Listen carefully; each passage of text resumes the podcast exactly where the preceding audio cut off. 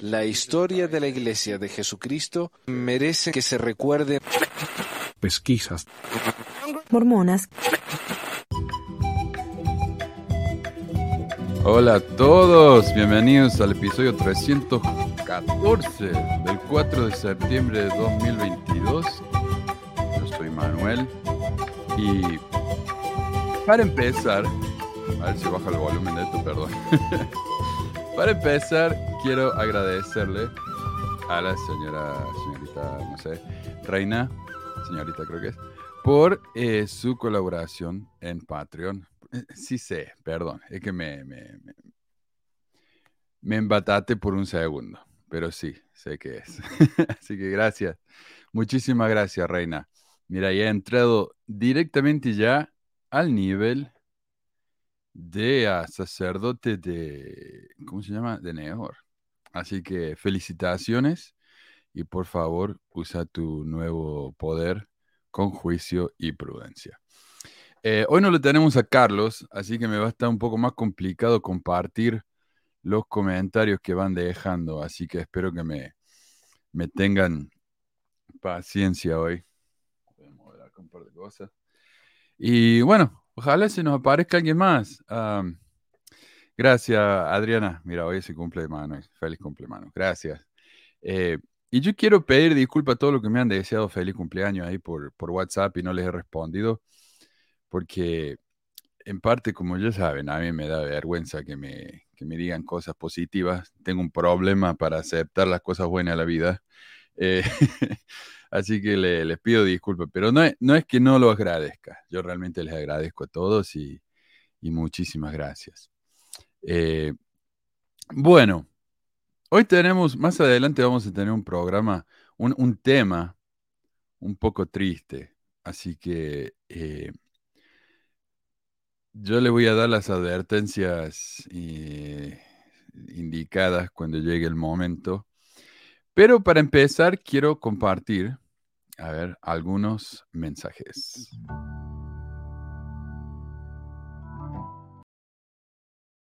Y miren lo que tengo acá. Ah.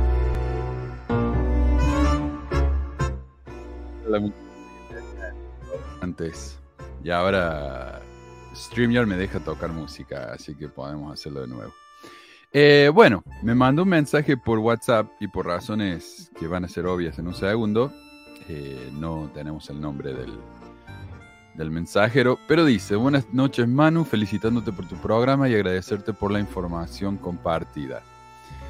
Yo sigo siendo miembro de la iglesia, ya voy por 22 años, pero siempre he tenido preguntas, las cuales he encontrado respuestas en tus programas y confirmadas también directamente de la página oficial de la misma iglesia. Y eso es importante porque eh, muchas veces cuando no me creen las cosas que yo digo, eh, ustedes pueden ir y verificar en la iglesia. Hoy la iglesia ya no tiene la oportunidad de seguir encubriendo cosas como lo hacía en el pasado entonces ha tenido que ser eh, honesta ¿no? Con, su historia, aunque por supuesto de una manera un poco más eh, limpiándola, blanqueándola la historia, pero están haciendo su parte. Así que si quieren saber si esto es realmente verdad, ahí está. Vayan al sitio de la iglesia y véanlo.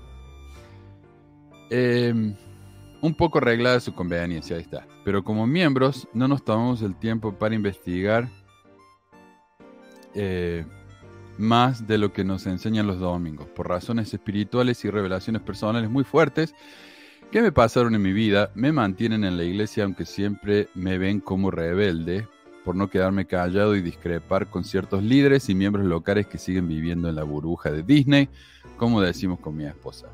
Estuve viendo el programa del día de hoy y me tocó mucho el tema de los costos y materiales de los templos. Yo trabajo en el templo de Washington DC. Me parece que este amigo italiano, por la manera en que me escribe el español. Pero dice, yo eh, trabajo en el templo de Washington DC y he visto de todo y siempre he discrepado con el costo de las cosas. E incluso he alzado mi voz y he comentado, cuando venga Jesús va a tomar en cuenta el precio de las cosas que están en los templos o en la forma que la iglesia ha ayudado a sus hermanos sin importar su religión. Obviamente, siempre dicen que el Señor se merece lo mejor, pero creo que hay una línea muy delgada entre lo mejor y lo más extravagante.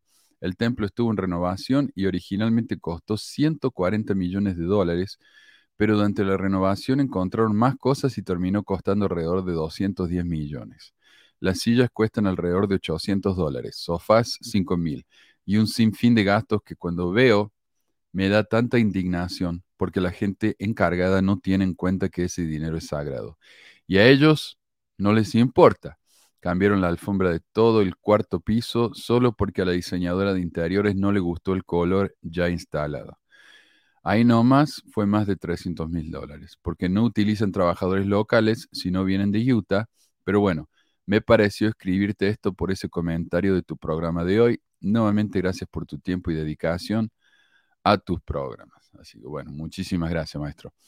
Eh, bueno, como le digo, estoy solo hoy, así que me va a estar un poco más complicado compartir mensajes. Pero bueno, sí, me están mandando mensajes por el cumpleaños. Muchísimas gracias. Eh, acá dice Ursi. Tiene razón, los miembros no leen y solo se dejan llevar por lo que dicen, eh, por lo que se dice, sí. Eh, ahí está Marco, hola Marco. Eh, bueno, otro comentario, que estos son realmente de mis favoritos, no les puedo negar. Relé térmico, y encima lo hacen, viste, desde el anonimato. Manu y los demás coriores que lo apoyan solo reflejan su odio y sus burlas hacia la iglesia, sus líderes y los miembros que intentan, que intentar a pesar de sus muchas debilidades, etcétera, perseverar hasta el fin. Pueden seguir burlándose y mal de la, de la iglesia y sus líderes, pero les dejo un par de recordatorios. Dios no será burlado, todo rodilla se doblará y toda lengua confesará que Jesús es el Cristo. Y así vemos el fin de aquel que pervierte las vías del Señor y así vemos que el diablo no amparará a sus hijos en el postrer día, sino que los arrastrará aceleradamente al infierno. Alma 3060. Un saludo. Qué grande. Allá no estamos yendo al infierno. Acá tenemos a Meli. ¿Cómo está Meli? Bien, acá vengo del infierno. Yo estamos entusiasmados que nos vamos muy al infierno. Eh, buenísimo. Eh, mira, a ver, tenemos, tenemos, este me encanta. Yo no sé si será porque yo no me acuerdo dónde dejaron este comentario. Me parece que debe haber sido en el de José Smith, que algunos se, reían de, la apariencia de la foto de José Smith. Yo honestamente no puedo, no puedo hablar. Me parece que dentro de todo la foto se ve, se ve bien el tipo.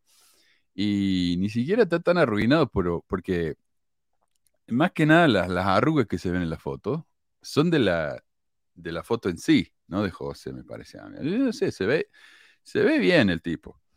Eh, no tan rubio y de ojo azul como lo hacen ver, pero... Ajá, se parece un poco menos a Ken, que era como lo ponían, este, se ve un poco más humano. sí, pero pues tampoco tiene tres ojos. no, no, no, no. Pero bueno, me dice la familia Cruz Cabrera, pues yo no sé por qué lo critican y cuál fue la risa, porque ninguno de ustedes es atractivo en lo absoluto. así que sí, somos feos, así que estamos mal. Em, pero mira, mira, a ver lo que tengo acá. Eh, de nuevo, estoy. Estamos sin. Esto nos hace, nos hace, los hace realmente apreciar lo importante que es Carlos acá en el programa. Pero, porque estoy acá haciéndolo solo y me, me, me, me confundo. A ver, pero mira lo que tenemos acá, a ver.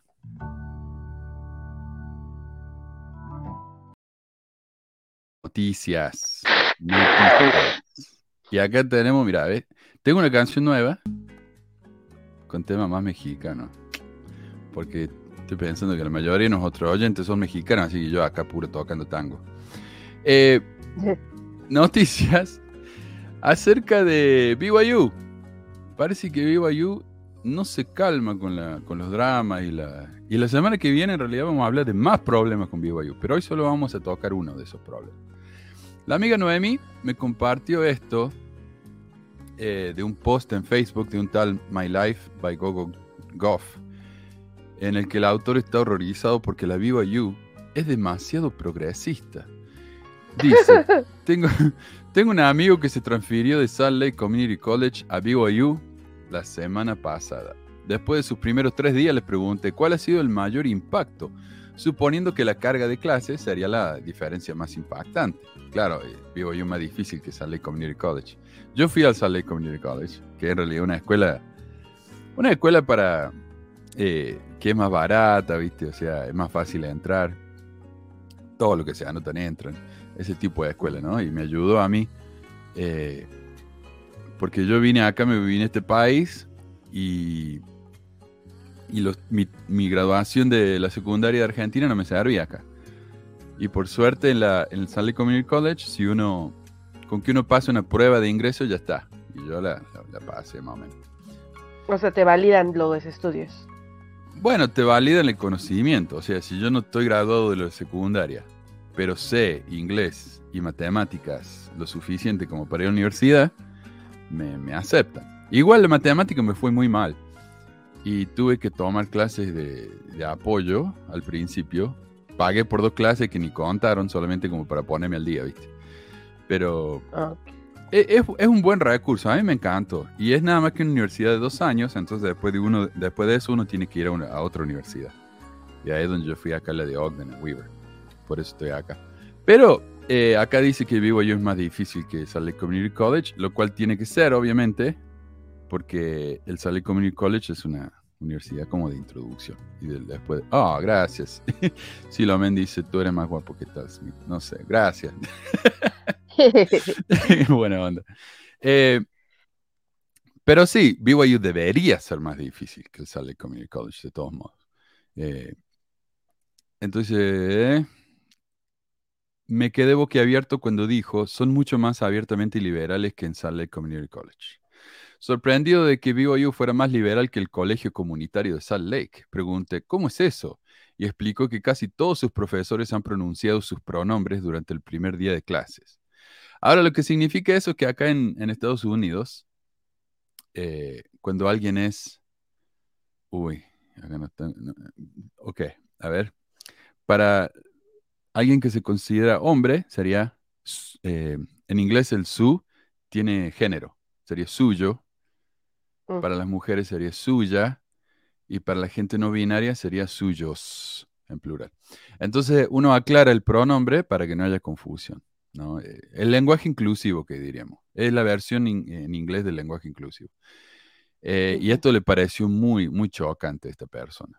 Dice, no puedo creer que los profesores de BYU hagan eso. Em, ¿Y qué más dice? Y explicó que casi todos sus profesores han pronunciado sus pronombres y que han visto muchas más banderas de orgullo en BYU que en Salt Community College.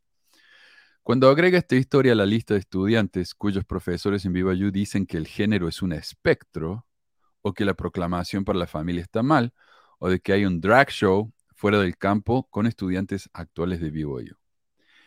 Eh, claro, el género es un espectro. Para él es hombres y mujeres nada más. No hay nada de por medio. Decir lo contrario es ser un discípulo de Satanás o algo así, no sé. Eh, ¿Qué más? Ah, y la proclamación por la familia, recordamos que eso es lo que dice que el matrimonio es entre un hombre y una mujer y nada más. Entonces... Sí, además, este, entendido como las mujeres, literalmente como llevan falda y rosa y tienen que ser femeninas, ¿no? O sea, es así porque así te hizo Dios desde antes de nacer. Claro, aunque para ser justos con la doctrina mormona, no hay nada en la doctrina mormona que diga que el género sea binario o eterno. Eso es moderno. Eso vino, de, vino de, eh, de hecho con la proclamación a la familia. Eso no existía antes. Y dice, creo que es hora de una limpieza de la casa en BYU y creo que debe comenzar con Kevin J. Warden. Es, un es su trabajo asegurarse de que BYU se mantenga fiel al Evangelio, pero ha fallado. Así que bueno, vamos por parte. Los profesores de BYU, para aclarar, necesitan la recomendación del obispo para poder trabajar ahí y renovar sus contratos anualmente. O sea, literalmente para trabajar en esa universidad, uno tiene que tener una entrevista de dignidad. Y, si no pasa la entrevista, te, te despiden. Si un profesor es... Oh, perdón, dale. No, es que decir, siempre los trabajos para la iglesia son así, ¿no? Aquí también creo, no estoy segura si todavía, pero hace unos años, por ejemplo, hasta para ser contratista o cualquier cosa donde la iglesia te, así que te contratara, este, directamente necesitabas la recomendación del obispo. O sea, tu, tu recomendación del templo vigente, creo, e, era como, como lo Ujú. ponen. Sí, y de hecho, hace, hace un par de semanas alguien me mandó por WhatsApp, yo no lo guardé, pero de un caso, de un juicio que le hicieron en la iglesia en Latinoamérica porque despidieron a un empleado por no vivir de acuerdo con los principios del Evangelio. Y eso va en contra de las leyes nacionales laborales. Entonces la iglesia tuvo que, que pagarle, ¿no? Eh, indemnización por haberlo despedido. Eh, dice, bueno, por lo, por lo que si un profesor hace algo que va en contra de los principios de la iglesia, entre su obispo y la administración de la escuela se van a asegurar de que sea despedido inmediatamente. En febrero de este año, Sue Ber- Ber- Virgin, sería pronunciado Virgin, fue despedida porque llevaba un botón a un pin con la bandera del orgullo y porque mencionaba abiertamente que tenía dos hermanos homosexuales. Entonces, obviamente, los estudiantes se quejaron y la despidieron. Irónicamente, sí, irónicamente, el padre de Virgin era uno de los profesores que enseñaron en BYU que la homosexualidad podía curarse. Y después él fue y se disculpó por eso, ¿no? En junio de 2017, otra profesora, Ruthie Robertson, fue despedida porque escribió en su Facebook que en su opinión ser una pareja del mismo sexo no es apostasía. Y hace un año, Holland dijo que BYU, dijo en BYU que si alguien promueve la agenda homosexual en BYU, o, y promover la, la agenda homosexual significa admitir que los homosexuales existen, eh, uno debería sacar el mosquete queriendo decir que estaba bien matarlo, ¿no? O al menos bajarlo de una trompada, como sugeriría el Elder Packer. Entonces, no, no, Gogo. BYU no es más liberal que Salt Community College. Segundo, el drag show. A ver, tengo acá la. A ver si lo tengo acá. El drag show. Y él puso ese, ese cartel, ¿no? Del drag show. El drag show se hizo en el Parque Kiwanis, no en BYU. El parque, aunque está cerca de la escuela, no es propiedad de la universidad ni de la iglesia, sino de la ciudad. Es un parque público. Entiendo que para el Gogo este, la iglesia es dueña de Utah, pero lamentablemente para él no es así. Si los organizadores recibieron un permiso de la ciudad para hacer su show, no hay nada que la iglesia pueda hacer. Además, también lamentablemente para él, no hay nada en el código de honor que diga que los estudiantes no pueden participar en drag shows. Y yo sabes que lo que me, me, resulta también más irónico es que el mismo hijo de Brigham Young, que se llamaba Brigham Morris Young, hacía drag shows. ¿Vos sabías eso? Eh, hace poco me, me, este, me enteré, sí, no, porque obviamente, no, yo no sabía, o sea, me enteré hace men unos meses, yo creo, por ahí en, en, un grupo de WhatsApp y dije, ok, ok. sí, y, y, el nombre artístico de él, acá está, a ver, déjame que saco el, el coso ese para que se vea. Ahí está. El nombre artístico de Brigham Morris Young era Madame Patrini. Y acá ya hay un, un jean que hacen acá en, en, en, Ogden que se llama Madame Patrini. Y fue, eh, hizo el drag show este por 15 años. Así que no era, no era una, una etapa breve no. de su vida. no sí. fue cosa de una ocasión. No, no, no, no. Hola, David. Hola, Manu. Hola, Meli. Hola, hola, David. Eh, estamos hablando acá del hijo, del hijo que hacía drag show de, de Brigham Young. Y incluso él hacía este show después de que vino de la misión con su esposa. Su familia atendía sus espectáculos, queriendo decir que su papá lo iba a ver, muchos de los cuales se hicieron en capillas, en actividades de barrio y de estaca. E incluso uno de sus últimos shows, y esto a mí me voló la cabeza cuando lo leí, fue en el cumpleaños de su suegro, Lorenzo Snow. Así que me parece increíblemente irónico que alguien se queje de que en la Universidad Brigham Young se hagan espectáculos de drag cuando el mismísimo hijo de Brigham Young hacía justamente eso.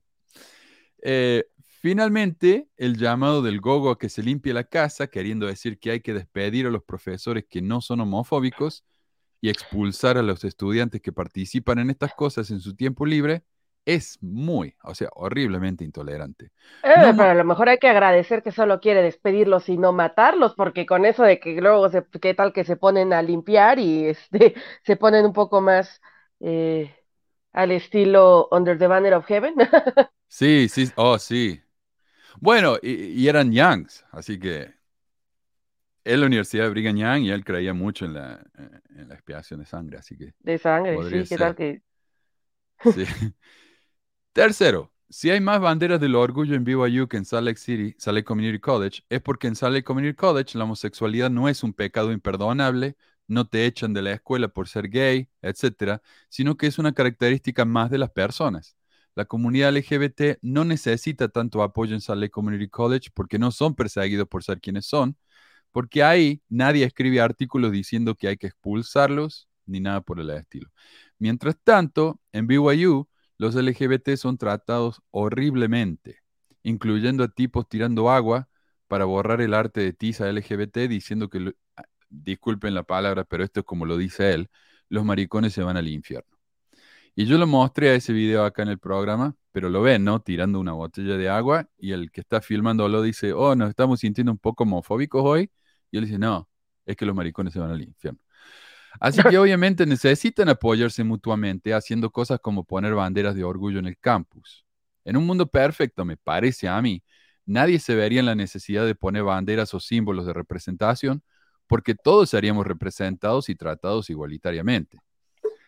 Así que el que se use banderas, más banderas del orgullo en BYU, no es que BYU sea más liberal.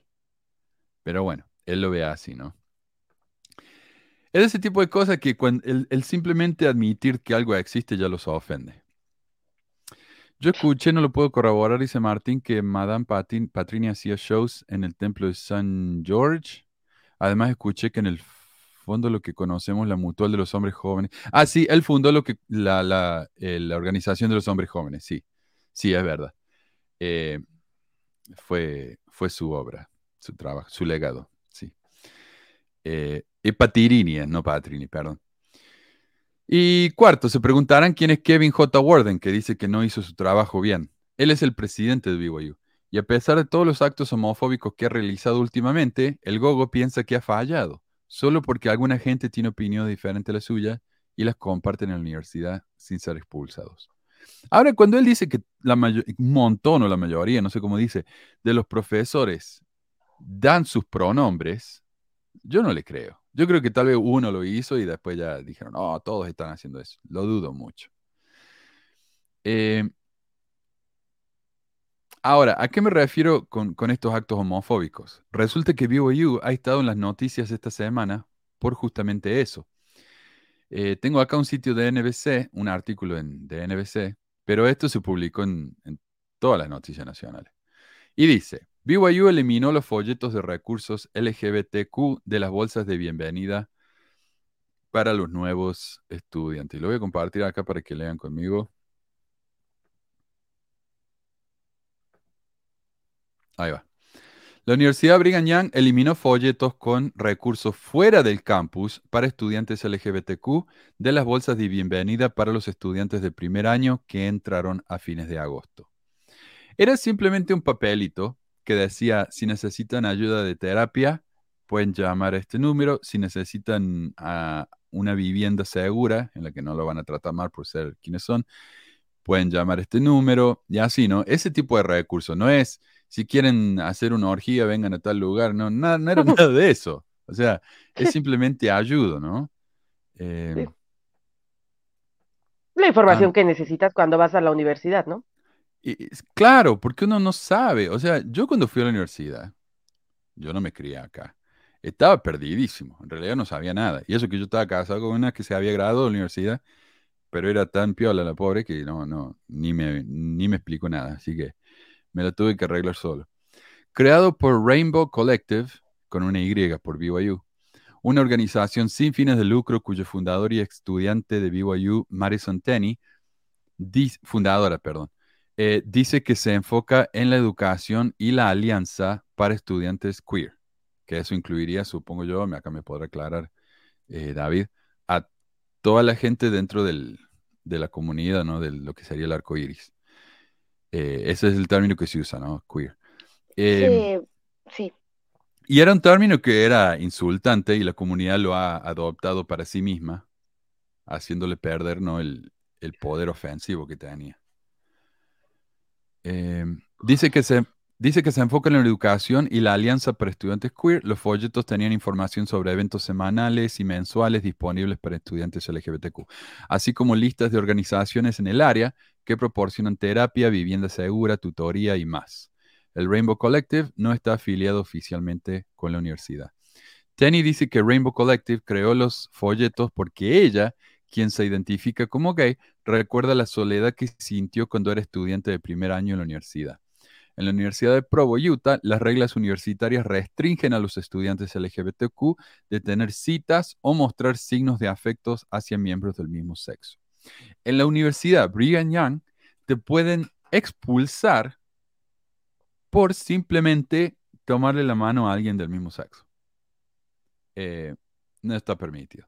La violación de esa regla pone a los estudiantes en riesgo de ser expulsados. Recuerdo estar sentada en mi dormitorio blanco con esas paredes de cemento y desmoronarme. O sea, breakdown decía en inglés, ¿no? Como desmoronarme emocionalmente, dijo Tanny. No conocía a nadie que fuera como yo, que quisiera ser fiel y abrazar la plenitud de sí mismo. Recordó haber visto un tubo de lápiz labial, un artículo que estaba en su bolsa del primer año. O sea, cuando entras, viste, dice, bienvenida, vivo yo, acá está la bolsita, con, con folletos y cosas así, cupones, y había un lápiz labial. Y dice ella que podría haber usado mucho más que un lápiz labial para superar ese momento de su vida. Rainbow Collective trabajó... Ah, dale. Es decir, ¿quién fue Ballard el que mandó a las mujeres a, a- ponerse el lápiz labial para Sí. verse bonitas? ¿Por eso regala el lápiz labial o qué? Sí, sí, sí, sí. Ah, quiero aclarar una vez más, ya lo hablé de esto la semana pasada. Matías Batista dice, buenas tardes, estuve viendo unos videos donde habla de la vida de Gordon B. Hinckley, testigos decían que él tenía sexo con hombres, hacía fiesta con prostitutas. Este, eh, lo voy a mencionar una vez más y no más. Este video es de la película Los Fabricantes de Dioses 2. Si ustedes han escuchado mi programa sobre los fabricantes de dioses, sabrán que yo tengo absolutamente cero respeto por esa gente. Ni siquiera Sandra Tanner, quien participó en la película, piensa que esto es algo serio. Así que sí, hay, no sé por qué está haciendo tanta la ronda esto ahora. Esta película es de los 80, pero eh, sí, parece que se ha hecho popular. Yo tengo cero, cero confianza en que eso sea real. No sé. Eh, Rainbow Collective trabajó con Daily Universe, el periódico estudiantil de BYU que crea las bolsas de bienvenida para enviar los folletos. Tenny dijo que pagó la tarifa de 200 dólares, firmó un contrato con el Daily Universe y entregó 5.000 folletos el 12 de agosto. Los folletos, dijo, eran muy sencillos, muy en línea con las enseñanzas de la iglesia. Nos esforzamos mucho para asegurarnos de que fueran apropiados y estuvieran en línea con la política de la universidad. Eh, dijo y agregó que los folletos se crearon en colaboración con otras organizaciones LGBTQ en el área. Lo único que nos dijeron es que se veían muy bien. O sea, cuando ellos entregaron los folletos al Daily Universe, nadie los criticó, no le dijeron esto no está bien, nada. Simplemente dijeron, ah, sí, está bonito. Eh, nos, eh, mm, el 23 de agosto, un amigo suyo que también es asistente residente le envió a Tenny un mensaje de Instagram diciéndole que debía ir a cada habitación donde se colocaron las bolsas y sacar los folletos. Después de comunicarse con varios departamentos de BYU para averiguar quién estaba dando instrucciones para retirar las bolsas, Tenny dijo que la oficina de vida estudiantil le dijo que los artículos iban en contra de la iglesia y que tomaron la decisión de retirarlos. Cuando se le preguntó por qué eliminaron los folletos, BYU les dijo a Today Parents la siguiente declaración el viernes 1 de septiembre. Nos gustaría que nuestros estudiantes y empleados utilicen nuestra nueva oficina de pertenencia como su principal recurso en estos esfuerzos. Cuando nos enteramos de que una bolsa de materiales promocionales que llegó a través de la sección de publicidad del periódico estudiantil se estaba distribuyendo a través de los edificios residenciales del campus, se tomó la decisión de retirar algunos materiales de una organización fuera de la universidad. La decisión de vida estudiantil de, eliminas- de eliminar los materiales se basó en el compromiso de la universidad de brindar apoyo a través de la oficina de pertenencia y nuestros servicios de asesoramiento y de no permitir que entidades externas impliquen afiliación o respaldo en la uni- con la universidad. Claro, la universidad no quiere saber nada con que haya una organización eh, de apoyo LGBT y que pueda llegar a estar eh, vinculada con ellos. Ew, No, y lo que ¿no? yo creo también que no quieren que tome fuerza, o sea, saben, porque saben, porque, porque todas las personas sabemos que, que hay personas con preferencias sexuales hacia su mismo sexo. Hay lesbianas, hay gays, eh, hay bisexuales, o sea, existen, están, ¿no? Y existen personas que tienen, este, eh, o sea, que, tienen una manera de existir que a lo mejor eh, no concuerda con lo que se ha enseñado, se sabe, pero lo que no van a permitir, o sea, a mí lo que me dice esto, ¿sabes en qué estaba pensando cuando escuchaba? Cuando, cuando aquí fue la conquista, cuando vinieron los españoles y todo este rollo que inculcaron y evangelizaron, una de las formas que, que se utilizaron para mantener separadas como a las diferentes a los conquistados, pues los conquistados no eran homogéneos, ¿no? Había, había de diferentes lugares, había aztecas, había, este, Claro. bueno, estaban los mexicas, estaban los mayas, eh, eran diferentes culturas y, y diferentes eh, cosmovisiones y diferentes cosas, pero en el momento en que los conquistaron, todos se volvieron lo- los conquistados, ¿no? Los indios, o como los quieran llamar. Entonces, lo que hacían para evitarlos y mantenerlos es que la iglesia controlaba, o sea, eh, había aquí por lo menos en lo que fue la, la, la Nueva España, o sea, había cierta agencia, por así decirlo, o sea, cosas que, que podían hacer o seguir haciendo eh, decisiones en comunidad pequeña que podían seguir tomando eh, algunos indios, entre comillas, tomando, pero las, decisiones cuando se trataba, por ejemplo, de, en otras, con otras comunidades, siempre había un intermediario que era justamente enviado pues de la iglesia, ¿no? Este, eh, eh, el de los que evangelizaban. De esa forma lo que evitaban era la unión justamente entre los conquistados. Y a mí me da la impresión que lo que está haciendo Vigollo es, ajá, o sea, yo sé que están y existen, realmente me valen madres, lo que me interesa es evitar que se junten y que yo no pueda estar viendo cómo se juntan y que a lo mejor tomen fuerza, ¿no? Porque finalmente los movimientos sociales funcionan con las personas uniéndose en una causa. ¿Qué tal si estos se empiezan a unir y pues ya se dan cuenta pues que está como que medio injusto las condiciones que le ponemos y qué tal que, que nos causan un problema, ¿no? Yo siento que es eso. Así Pero es es. tapar el sol con un dedo, porque no van a poder eh, eh, seguir negando las cosas como son. Va a llegar un momento Ah, sí, en sí. que la... Va a llegar un momento en que las cosas van a explotar. Ya, ya han explotado varias veces, van a explotar cada vez más. Hasta que van a, va a llegar un momento que van a tener que, que decir. Van a tener que tomar un, dar un paso atrás. Sí, Y- pero la lo- iglesia es ingenua, o sea, en ese sentido, de verdad, se No, creen sí, lo van a seguir eh, intentando. que lo claro pueden, sí. ajá. Lo irónico es que ser homosexual dentro de la iglesia, y nos dicen una y otra y otra vez, no es un pecado. Es actuar, dicen ellos, ¿no? Es romper la ley de castidad. Entonces, ¿por qué tanto drama con esto? Yo no entiendo. Eh, en serio, es el, simplemente, el simple hecho de ser homosexual ya es, ya es una aberración, es un, es una ofensa para ellos. ¿Ve ¿Por qué se ofendió Holland? Holland, sí. eh, y dijo que había que perseguir a los homosexuales con mosquete. Porque un chico, el, el ¿cómo se llama? El, el, primero de la clase, no me acuerdo cómo se llama. El primero de la clase de BYU da un discurso y él dio un discurso aprobado por la universidad diciendo que él era gay. La escuela se lo aprobó. Él fue, dio ese discurso. No dijo, ahora tenemos que ser todos gay, ahora nos juntamos una fiesta después de esto.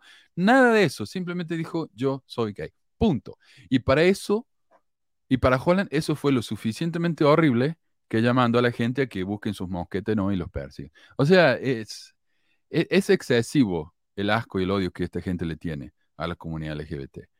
Eh, Y ahí se ve como la iglesia es una organización coercitiva, justamente, porque te están tratando de manejar tu vida íntima, tu vida privada y, y metiéndose con tus cosas que son que no deberían que son naturales y que no deberían molestarle a nadie. ujú. Y sí, vi- viví tu vida, ¿viste? Que, ok, ah, Dice BYU anunció que la oficina de pertenencia se crearía en agosto de 2021 y que se centraría principalmente en coordinar y mejorar los servicios y esfuerzos de pertenencia en el campus, pero la oficina no tenía una ubicación física hasta el lunes, según Tenny. BYU no respondió a Today Parents cuando se le preguntó qué recursos proporciona la oficina para los estudiantes LGBTQ. En el año que ha llevado a organizarse, nosotros, el Rainbow Collective, hemos proporcionado todos esos recursos, dijo Tenny. Es difícil decir qué harán, o sea, qué hará la universidad. El anuncio de la nueva oficina se produjo la misma, se produjo la misma semana que el líder de la iglesia Jeffrey Holland llegó al campus en Utah y habló sobre la defensa de la doctrina de la familia y el matrimonio como la unión de un hombre y una mujer. Tenny dijo que desde ese discurso recibió numerosas amenazas violentas y tuvo que, a ver, déjame cruzar un acá, si ven. Eh, amenazas violentas y tuvo que sacar su información de contacto del directorio de BYU. Si bien tiene la esperanza de que la nueva oficina de pertenencia tenga éxito en brindar apoyo a los estudiantes marginados, dice que ese apoyo aún no se ha visto. Entonces, los estudiantes que acaban de empezar las clases y que tenían una lista de recursos, ahora no tienen nada. La iglesia dijo, no, nosotros le vamos a, le vamos a dar esos recursos, pero todavía no lo han hecho. Entonces, ¿qué hicieron? Simplemente negaron que esas personas tuvieran un recurso que podrían haber tenido. Eso es todo. No, no ofrecieron nada, no eh, aportaron nada. Eh, así que ahí está. Eh, a ver qué más. Mientras tanto, ¿no? Los estudiantes LGBT están literalmente, literalmente siendo perseguidos, amenazados y tratados como pecadores que se van a ir al infierno y que merecen ser perseguidos como mosquete. Y después, curiosamente, después, la iglesia se pregunta por qué ellos son tan perseguidos, ¿no? Así que bueno, esa es la noticia que está haciendo la ronda. O sea, esto ya es una semana que viene y siguen publicando artículos sobre esto. Así que es una gran vergüenza esto para la iglesia como debería ser. Así que bueno, si no tienen más comentarios, pasamos entonces al, tema de hoy. ¿Vamos? Ok.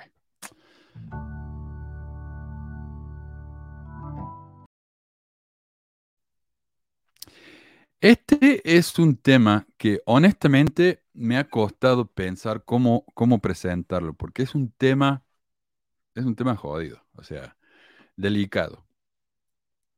Eh, quiero agradecerle a Roberto por este dato, eh, porque él me lo mandó, ¿no? si no, no me hubiera enterado. Pero antes de continuar, quiero aclarar un par de cosas. Esta sección incluye la muerte de un niñito de dos años y medio. No hay nada gráfico, que, o sea, más que la descripción básica de lo que pasó. Como padre, solo puedo imaginarme el dolor que se puede sentir al perder a un hijo, y especialmente de una manera tan trágica como se relata aquí. A esto lo comparto no para culpar a nadie de ningún crimen, porque sería muy inapropiado de mi parte. Lo comparto solo para mostrar cómo en la iglesia nos cuentan una historia inspiradora para luego, darnos cuenta de que esa historia no es como nos dijeron. Los responsables están todos libres, nadie ha sido encontrado culpable de nada, así que desde mi punto de vista nadie cometió ningún crimen a pesar de que los reportes parecen indicar lo contrario. Hasta que las cortes encuentren a alguien culpable o responsable, yo no tengo suficiente información como para pasar juicio, especialmente porque no tenemos, como digo, la información necesaria. De nuevo, a esto lo comparto para mostrar cómo las historias inspiradoras que nos comparten en la iglesia a veces tienen entre poco y nada que ver con la realidad. Para empezar, quiero compartirles un video de la hermana, hermana. no, sabe que estaba escribiendo el guion este y no se me pasaba de, de, llamarle hermana, pero bueno, la hermana eh, Bonnie Cordón, que es la presidenta de la, de la primaria general, ¿no? De la iglesia, y, y hablo de esto. En realidad hablo de esto un montón de veces, y fue justamente porque ella sigue hablando de esto que la gente empezó a investigar y encontraron toda esta información. Pero bueno, veamos esto. Life sent me a hurricane of sorrow in December of 2016. We took our family on a trip of a oh, lifetime. Perdón, a week. está en inglés, tenía que traducirlo. De nuevo, La vida me envió un huracán de tristeza en diciembre de 2016. Llevamos a nuestra familia al, al, viaje de su vida, una semana en Disney. Nuestro nieto mayor, Derek, tenía dos años y medio y estaba muy emocionado de descubrir la magia. Desde el primer día, todo le maravilló. Él me tomó la mano y juntos subimos a tantos juegos como pudimos, cayendo en la cama cada noche exhaustos y felices. A la mitad de la cuarta noche, el pequeño Derek dejó de respirar y sus padres lo llevaron de urgencia al hospital. Me quedé con la familia en el hotel e inmediatamente me puse de rodillas en oración. Con cierta confianza le pedí al Padre Celestial que bendijera al pequeño Derek para que se sintiera lo suficientemente bien como para unirse a nosotros ese día en nuestras actividades planificadas. Mientras oraba, el Espíritu de manera suave pero inequívoca me grabó en la mente. El pequeño Derek ha regresado a su hogar en el cielo. Espera, ¿qué? La respuesta estaba tan lejos de mis pensamientos y sin embargo sabía que era verdad. A pesar de mi conmoción, hubo una paz de Dios que sobrepasa todo entendimiento. Instantáneamente en mi corazón y en mi mente. Entonces supe que el pequeño Derek había fallecido. Derek estuvo en un hospital infantil durante tres días con soporte vital. Añoraba a mi pequeño Derek, pero mientras oraba, seguía sintiendo consuelo y, de un amoroso Padre Celestial. La semana posterior al fallecimiento de Derek, tenía programado realizar algunas visitas de administración en el hospital infantil primario de Salt Lake City. A ver. Bueno, y básicamente esa es la historia. O sea, fueron a Disneylandia en Florida por una semana en 2016, diciembre de 2016. Eh, Derek tenía dos años y medio, la pasaron muy bien, pero a la mitad de la cuarta noche dejó de respirar. Los padres, dice, sus padres lo llevaron de urgencia al hospital. Ella se quedó en, el hotel, e inmediatamente oró y supo que el niñito había fallecido. Ok. Oh, y dice, Derek estuvo en un hospital infantil por tres días. A ver, esto es obviamente una historia horriblemente trágica. Yo me imagino que si perdiera a mi hijo me quedaría, honestamente, yo le digo acá, me quedaría muy poco por lo que vivir, ¿no? El mocoso de mi vida. Ese tipo de historia realmente me conmueve y solo puedo imaginarme el sufrimiento de esta familia. No sé. ¿Qué me decías? Eh, ¿Era Meli? Ah, no, no, perdón. Sí, ah, ok. Eh, Ahora, en el programa Mormonism Live, eh, compartieron un reporte del incidente del sitio del Ministerio de Familias e eh, Infantes de Florida. Y si ustedes buscan el nombre de la familia de esta mujer, lo pueden encontrar, está disponible para todo el mundo. Eh, y cuenta una historia muy diferente a la de la hermana Cordon. A ver. Ah, no, no es eso. ¿Dónde está? Acá está. Eh, Dice resumen de muerte infantil. Y ahí está el nombre del niñito y el nombre de la familia. Por supuesto, el, el nombre del hermanito de 11 meses está bloqueado. Dice, el 12 de diciembre de 2016, el niño de dos años falleció luego de sufrir un aparente traumatismo craneal el 9 de diciembre de 2016. Según la familia, se proporcionó la siguiente información. La familia llegó a Florida el 5 de diciembre de 2016 de vacaciones. El 8 de diciembre de 2016, la familia fue a Hollywood Studios aproximadamente a las 9 y media de la mañana y estuvieron allí todo el día vieron el último programa a la noche, aproximadamente las siete y media y las 8 de la noche, y luego fueron a Disney Springs a comprar helado y después de eso fueron a cenar a McDonald's. llegaron de regreso al hotel aproximadamente a las 9 de la noche. Eh, ambos niños se acostaron aproximadamente a las 10 y las 10 y media de la noche.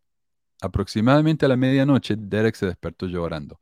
La madre indicó que estaba gritando por una pesadilla y lo sacudió suavemente para despertarlo. Le puso su mano en la boca para calmarlo y luego se dio cuenta de que no estaba respirando. El padre indicó que cuando despertó, la madre ya tenía a Derek en sus brazos. Pensaron que era más rápido llevar a Derek al hospital en vez de llamar una ambulancia, a eso se refiere. Así que la madre salió del hotel a las 12 y 53 de la mañana, o sea, 23 minutos más tarde. y llevó a Derek al hospital Dr. Phillips. Cuando llegaron al hospital, Derek no respondía. Se inició la reanimación cardiopulmonar y Derek fue revivido. Le realizaron una tomografía computada y luego lo trasladaron al hospital Arnold Palmer. En el hospital Arnold eso, ¿eh? hay, hay muchas cosas que son un poco, interes- eh, no sé, interesantes, curiosas eh, en el reporte, eh, pero ya ni es sospechoso porque dicen directamente lo que pasó. En el hospital Arnold Palmer, Derek fue diagnosticado con hemorragia subdural aracnoidea derecha. bla, bla, bla. Em, eh, el 10 de diciembre de 2016, Derek Gordon fue pronunciado muerto a las 7:40 de la, de la noche. El padre y la madre dieron su consentimiento para una prueba de detección de drogas y ambos dieron negativo. Eso es estándar, ¿no? El equipo de protección infantil completó un apéndice de examen médico y la opinión médica fue que la madre sacudió a Derek vigorosamente, lo que provocó un cambio repentino en su estado mental y una alteración en el patrón respiratorio. Entonces la razón por la que el niño dejó de respirar, según el reporte forense, es que la madre lo sacudió demasiado. La familia fue negligente al no llamar al 911 y no notificar a la hermana del padre, quien es enfermera registrada. O sea, para entender lo- lo- la situación, la familia entera estaba en Florida, estaban en el mismo hotel, y en vez de llamar a la hermana, que estaba ahí mismo, eh, que es y en vez enfermera. de llamar al, que es enfermera, y en vez de llamar al 911, decidieron llevarlo al chico en, en su coche al hospital. Y ahí es donde el, el reporte este más adelante dice que eso es considerado negligencia. Eh, la familia fue negligente al no tener a un miembro de la familia que acompañara a la madre mientras conducía al hospital con Derek. O sea, ella fue sola, la madre sola con el niñito. Cuando Derek llegó al hospital Dr. Phillips, estaba en paro cardiopulmonar completo y requería, requería reanimación cardiopulmonar. Su examen clínico fue consistente con una lesión cerebral severa. El equipo de protección infantil completó otro apéndice de examen médico el 21 de febrero de 2017 después de recibir el informe de la autopsia. Según esta consulta, la causa de la muerte de Derek fue un traumatismo cerrado en la cabeza y el cuello. La forma de muerte fue homicidio. Ahora, eso es lo que dice el reporte de los doctores. En su opinión profesional, Derek fue víctima de un homicidio. No hay con- condiciones médicas diagnosticadas por ninguno de los médicos que explicarían la alteración repentina del estado mental de Derek o el hematoma subdural heterogéneo, las contusiones cerebrales y de la médula espinal, las hemorragias del nervio óptico y las hemorragias re- retinianas. Las impresiones de esta consulta médica siguió siendo la misma que la de las consultas médicas anteriores. Ahora, ¿por qué?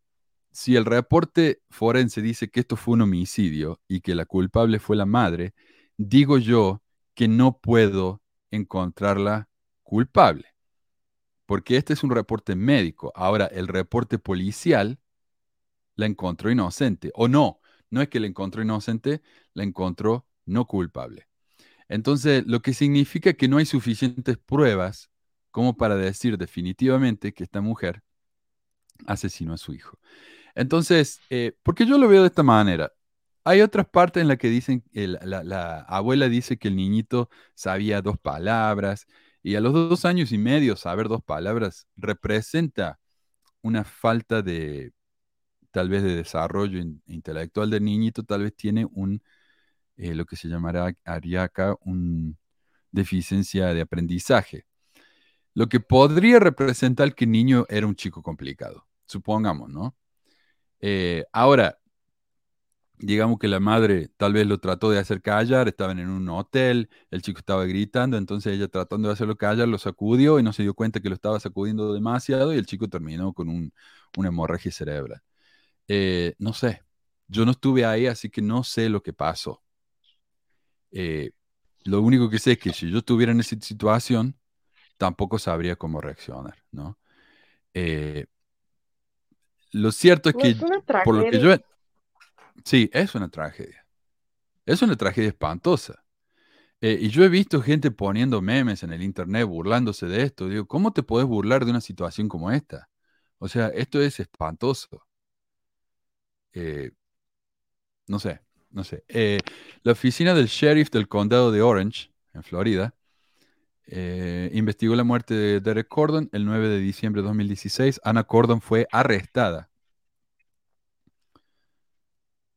eh, y, y acusada del abuso infantil agravado. No se presentaron cargos adicionales contra la madre y el fiscal del estado. A ver, ¿estoy bien? Mm, Estás atrasado, me parece. aquí está. No, es que me salté toda la parte que era más técnica de la descripción. Eh, aquí está.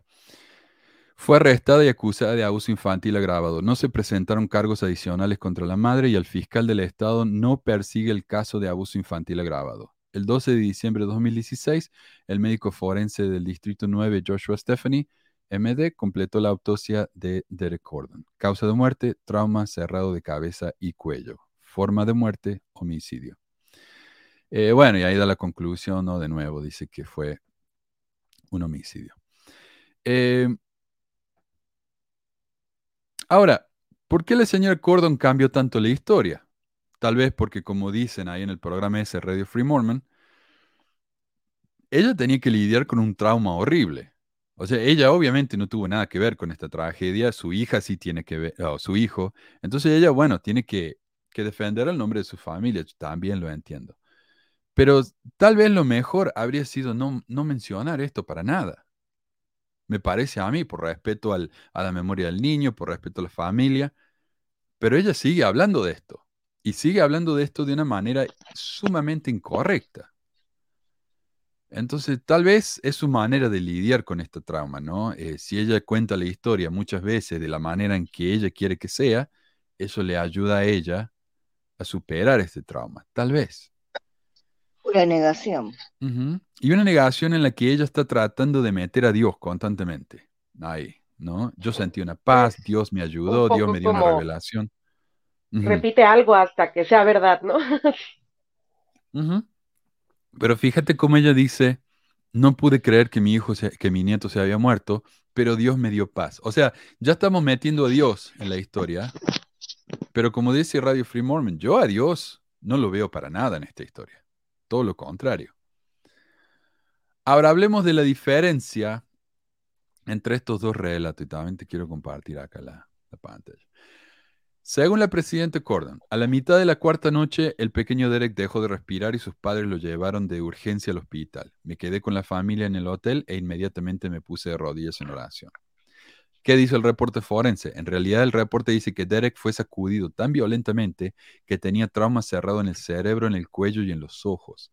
El reporte también dice que solo la madre llevó al niño al hospital y que el padre se quedó en el hotel. Uno podría decir, bueno, eso no es un detalle importante. Es importante, porque el hecho de que la madre lo llevó sola al hospital al niño es parte de la acusación que se hizo en su contra, de negligencia. Eh, si la hermana Cordon se quedó en el hotel, ella sabía que su hijo estaba ahí. Según ella, Derek estuvo en el hospital infantil durante tres días con soporte vital. El reporte dice que estuvo en el hospital por dos días. Este detalle puede no parecer gran cosa, pero esta mujer ha estado compartiendo esta historia por tanto tiempo y tantas veces que podría haber tenido los detalles más básicos correctos, al menos, digo yo, ¿no? Eh, por otra parte, hay otro relato en el que esta señora agrega un detalle que me resulta a mí muy interesante. A ver. Um, Déjeme contarles una historia que puede o no ilustrar algunos de los principios de los que estamos hablando. Y es una historia de malentendidos, um, tal vez de sospecha de que alguien estaba tratando de salirse con um, las suyas, pero termina con mucha compasión y amor. En diciembre de December 2016, mi hijo y su querida esposa um, estaban en el aeropuerto de Florida. um, y trágica e um, inesperadamente habían perdido a su hijo de dos años y medio en esa vacación. Y cuando se estaban registrando y tenían mucho equipaje y tenían un asiento de coche para bebé, y la gente los miró y dijo, tienen demasiado equipaje, vamos a tener que cobrarles. Mi nuera, por supuesto, con un corazón muy triste y con mucha emoción, dijo, eh, no nos cobraron por el asiento cuando vinimos. La señora los miró sospechosamente y preguntó, ¿dónde está el niño?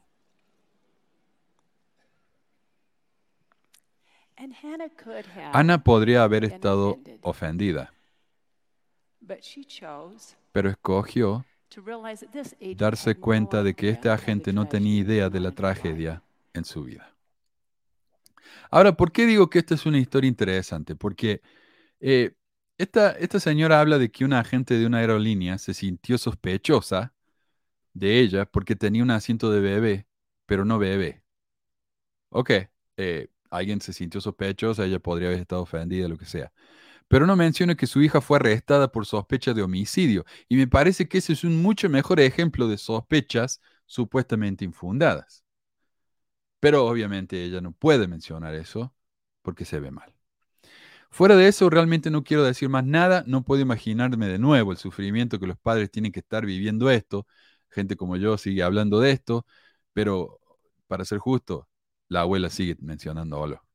Lo único que podría sugerirle a gente como la señora Cordón es que deje de usar una tragedia tan triste para promocionar a una iglesia que no tiene absolutamente nada que ver con toda esta situación, eh, especialmente cuando la historia es simplemente mentira. A lo que... Eh, David, David, David, y después Meli. Eh, que la señora esta, eh, toda su vida, todo, todo, todo, todo es la iglesia. O sea, la importancia, la única importancia que ella tiene, la única relevancia que ella tiene en, la vida es que pertenece a la iglesia, que es presidenta de la, primaria, así que no, no, va a soltar esa historia, lamentablemente. Es muy triste, la verdad que verla, verla, escucharla es muy triste. sí. yo justamente iba a decir eh, algo similar, ¿no? O sea, por lo que, lo que a mí me deja ver, o sea, pues la tragedia, pues es eso, ¿no? Eh, yo, o sea, tampoco voy a, como Manu, no di una opinión este, de eso, porque pues Ahora sí que solo las personas que estuvieron en ese cuarto saben este cómo se sentían o qué pasaba o cuál era. A mí lo que sí ya me decías, el que ella haya ido sola y, esta parte me habla seguramente o, me da a entender o me sugiere que era una mujer de alguna forma sobrepasada, eh, el, cuanto, o sea, no parece que el esposo esté muy involucrado con los hijos, no lo sé, a lo mejor es un juicio este al aire, ¿no? Pero, pero en una situación así sí se me hace así de, o sea, ¿cómo?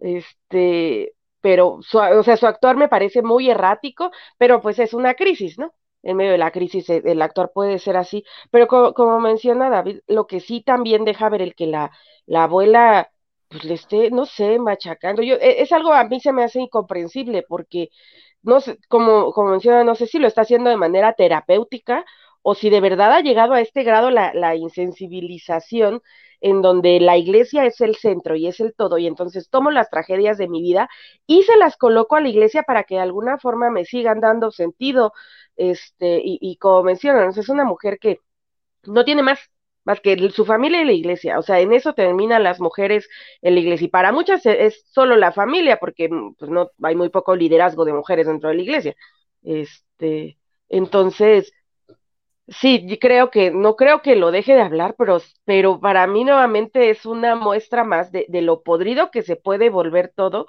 cuando el fanatismo entra. Yo quiero decir una cosa, ¿puedo? Ah, ah sí, adelante. Eh, hay mucha implicación de que la madre fue la culpable de que el, que el nenito eh, tuviera ese, ese golpe en la cabeza, ¿no? Pero en realidad no se sabe lo que pasó, no se sabe si fue la madre, el padre, el, eh, bueno, el hermano no, porque tenía un CMC, pero no se sabe exactamente qué pasó. Capaz fue el padre el que lo sacudió y, la madre se, la madre dijo fui yo, porque, porque pensaba, pensaba o, sentía que tenía que cubrir al padre, también no se sabe lo que pasó. Ahí tendría que haber una, una, una investigación y, y, si se van a estar cubriendo entre ellos, va, es muy difícil saber exactamente.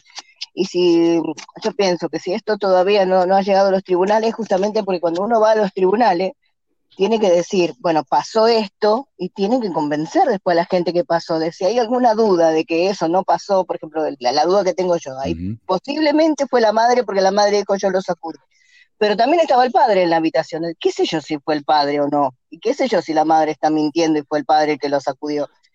¿Y qué, qué sé yo si el padre estaba tan enojado que, que dijo, toma tu hijo y se lo tiró a la madre y la madre vio que no respiraba y por eso salió corriendo al hospital? ¿Qué sé yo? No se sabe. Ay, David, yo también pensé algo así.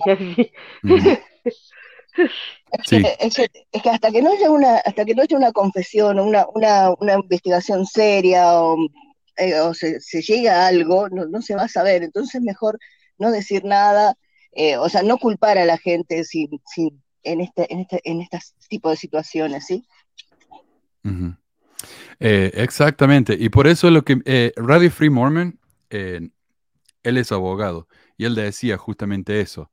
Eh, la razón por la que esta mujer fue detenida por sospechosa, ¿no? Pero luego fue dejada libre, es porque no hay suficiente evidencia en su contra. Ahora, en un juicio, cuando alguien es condenado, es porque hemos superado la, ¿cómo es que se dice? La duda razonable de que sea inocente. Una vez que se ha superado la duda razonable, eh, esa persona puede ser condenada. Esta mujer no había suficiente información. No sabemos quién cometió eh, el acto, no sabemos cómo fue que sucedió. Tal vez fue un accidente y ella, para eh, librarse de toda responsabilidad, simplemente le dijo a los doctores, no sé, yo le tapé la boca con la mano muy suavemente y dejó de respirar, yo no sé qué pasó. entonces sí, no hay absolutamente ninguna forma de que nosotros podamos decidir lo que pasó. sí, Así que si sí, y que no es el propósito, pero, pero sí mencionar, ¿no? Eh, entonces lo que nos dice el reporte forénsico, forense es que... ok, es que el niño murió por la causa de muerte fue, ¿cómo es que dice? Homicidio, pero no asume responsabilidad quién cometió el homicidio. Entonces eso ya no lo dice. Entonces, yo entiendo que muchos dicen acá fue una asesina, porque obviamente los datos nos llevan a pensar eso, pero no sabemos. Así que yo, ustedes piensen lo que les parece. Yo, honestamente, no puedo llegar a esa conclusión. Eh, acá dice, por ejemplo, Karina, supongo que fue sola porque el marido se quedó con el otro hijo de 11 meses. Sí, pero recordemos que la familia entera estaba en el, hotel. Estaba la abuela, estaban las hermanas, eh, la hermana, estaba el esposo de la hermana. Eh, y podrían haber llamado al 911 para que mandaran una ambulancia. Eh, no, sí, pero de nuevo, uno, uno cuando está en esa situación, es imposible saber cómo, cómo uno reaccionaría. Yo digo, obviamente uno hay que llamar a la ambulancia, pero yo no sé cómo reaccionaría. No sé. a mí me pasó. Mi hija dejó de respirar a la medio de la noche y la sacudimos. Claro. Pero no se murió. O sea, dejó de respirar y, no sé, habrá pasado un minuto, dos minutos, la verdad es que el tiempo en ese momento se, te detiene. Eh, y, empezó a respirar de nuevo, cuando empezó a respirar de nuevo la agarramos y salimos corriendo al hospital.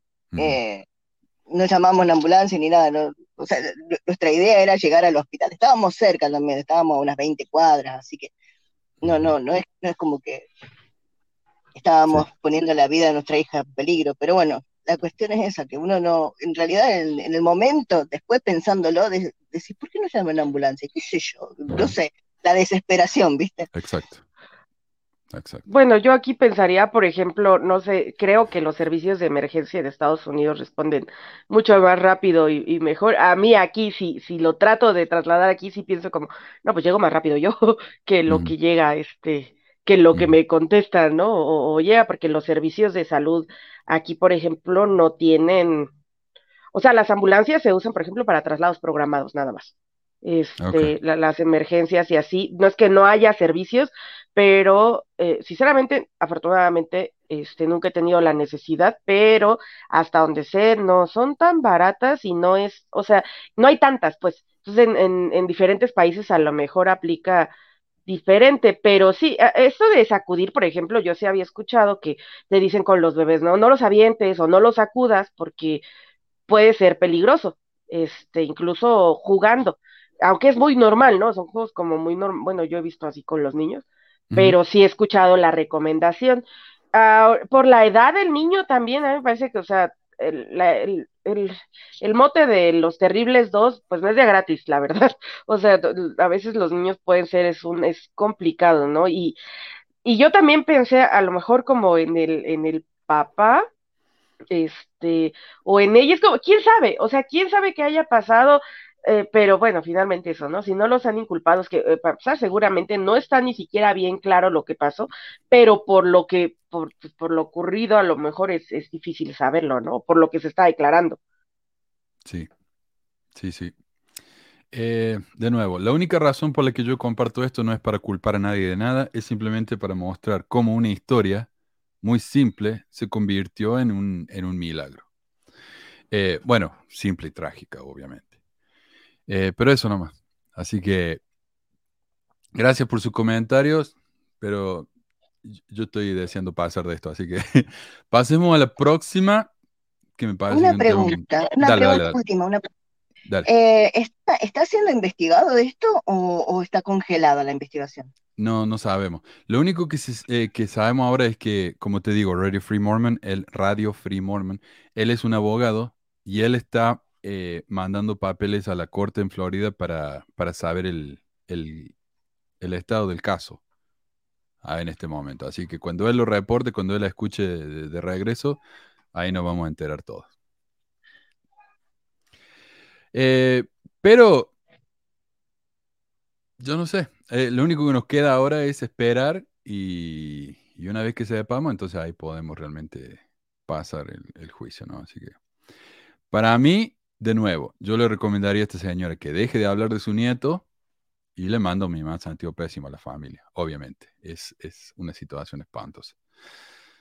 Así que, bueno, a ver, vamos.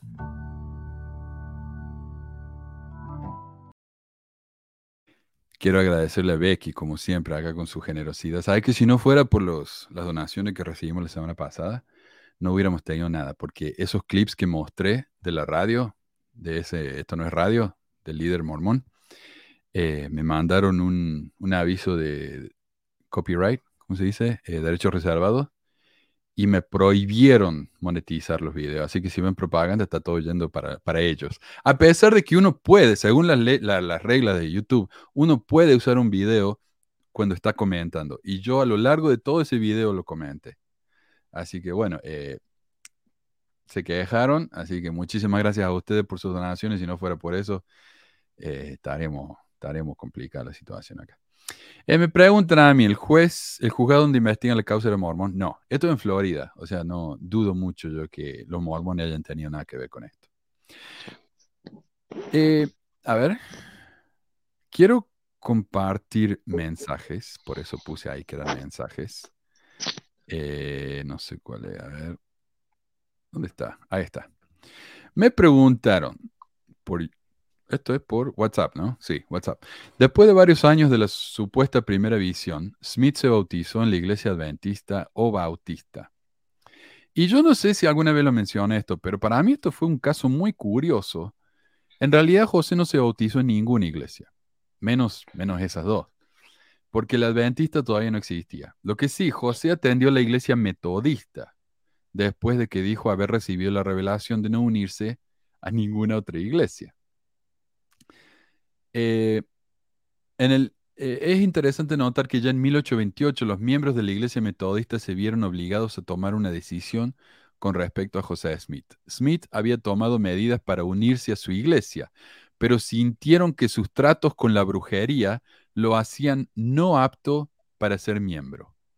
En su libro Inventing Mormonism leemos, en 1879, Joseph y Hill Lewis primos de la primera esposa de José, Emma Hale, declararon que José se unió a la iglesia o clase episcopal metodista en Harmony, Pensilvania, en el verano de 1828. Es posible que José asistiera a clases con su esposa Emma debido a la muerte de su primer hijo el 15 de junio de 1828. Parte de la declaración de Joseph E. e. Hill Lewis dice, se presentó de manera muy seria y humilde y el ministro, no sospechando maldad, puso su nombre en el libro de la clase en ausencia de algunos de los miembros oficiales. Cuando Joseph Lewis se enteró de este acto, sintió que Smith no estaba realmente arrepentido de su participación en la magia y sintió que no era apto para ser miembro. El señor Lewis detalla más el incidente. Yo, con Joshua McCoon, pensé que era una vergüenza para la iglesia tener a un nigromante practicante, un traficante de encantamientos y fantasmas sangrantes en ella. Así que el domingo fuimos y hablamos con él un rato le dijimos que su ocupación, hábitos y carácter moral estaban en desacuerdo con la disciplina, que debería haber habido retractación, confesión y al, y al menos reforma prometida, que ese día podría públicamente pedir que su nombre sea borrado del libro de clase o ser investigado. Escogió lo primero y ese mismo día pidió que se quitara su nombre del libro de la clase. Ciertamente es extraño que José Smith intentara unirse a la iglesia metodista. Su intento de unirse con los metodistas, de hecho, va en contra de su afirmación de que tuvo su primera visión cuando era un niño desconocido de solo entre 14 y 15 años de edad. En esa primera, en esa visión supuestamente se le aparecieron Dios el Padre y su Hijo Jesucristo. Quienes hayan leído su historia recordarán que José declaró enfáticamente que los dos personajes le advirtieron que no debía unirse a ninguna iglesia. La propia declaración de José Smith sobre el asunto dice lo siguiente. Se me contestó que no debía unirme a ninguno de ellos, porque todos estaban equivocados y el personaje que se dirigió a mí dijo que todos sus credos eran una abominación ante sus ojos, que esos profesantes estaban todos corrompidos, que se me acercan con los labios, pero su corazón está lejos de mí, bla, bla, bla, bla. Entonces sí, eh, curioso, ¿no? José Smith intentó unirse a otra iglesia luego de que Dios le dijo de que no lo hiciera. Y no solamente eso, la iglesia no lo aceptó porque el tipo era un nigromante. Así que no, no, sé qué más agregar, o sea, me parece interesantísimo, pero es como que la historia se dice, se cuenta sola, ¿no? Eh, ¿No se me iba a decir algo? No, eh, pues es que Smith era un, tenía creyentes, ahora sí que en las artes oscuras y todo un rollo así, ¿no? esta religión que ya se construyó, que ahora tenemos, es muy diferente a las creencias que él tenía. Me parece que Smith era un poco más flexible, no tan cristiano, o no tan al, al, estilo, este, sí, no tan protestante, ¿no? Que son todavía como más apegados a la Biblia. Bueno, son esas mezclas de nuestros países en los que se mezcla también, por ejemplo, el catolicismo con, con la curandería, no sé, todas esas cuestiones. Ajá. Sí, sí, sí. Y se consideran cristianos, pero es realmente una mezcla.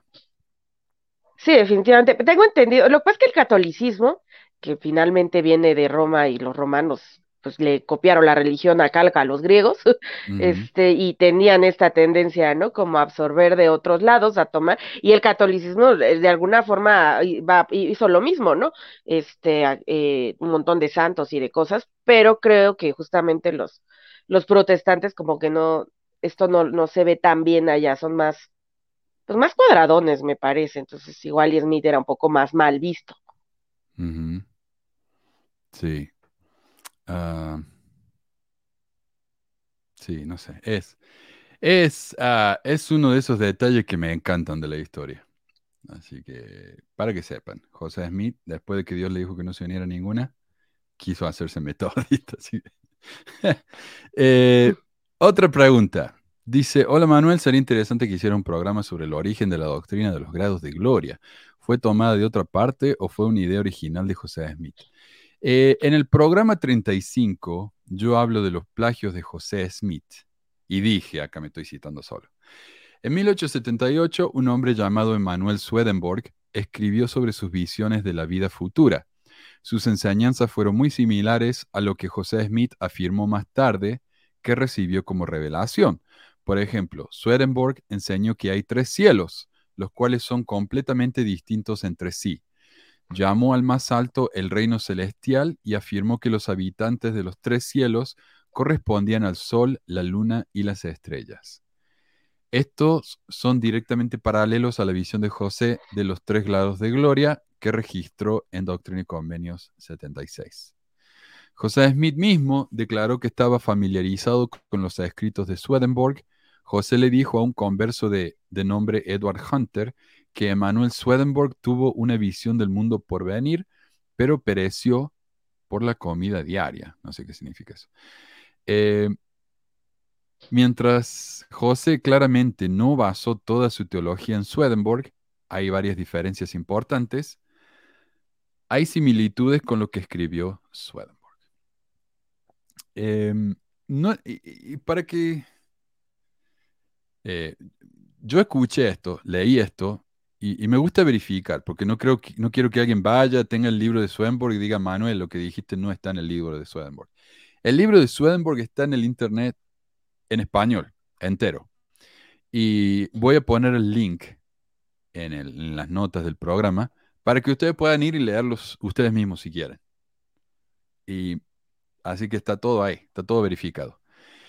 Ahora, ¿no es interesante que alguien como Swedenborg supiera de cosas que se habían perdido durante la gran apostasía? Eh, leyendo el capítulo relevante en el libro de Swedenborg, me encontré con esto. Hay tres cielos, y estos enteramente distintos entre sí. El íntimo o tercero, el intermedio o segundo, y el extremo o primero. Estos se siguen y subsisten el uno por el otro, como la parte superior del hombre, llamada la cabeza, su parte intermedia, llamada cuerpo, y sus extremos, llamados pies. Lo divino que del Señor influye en el tercer cielo, o sea, en el íntimo, y es recibido allí, se llama celestial. Y por consiguiente, los ángeles que viven ahí se llaman ángeles celestiales.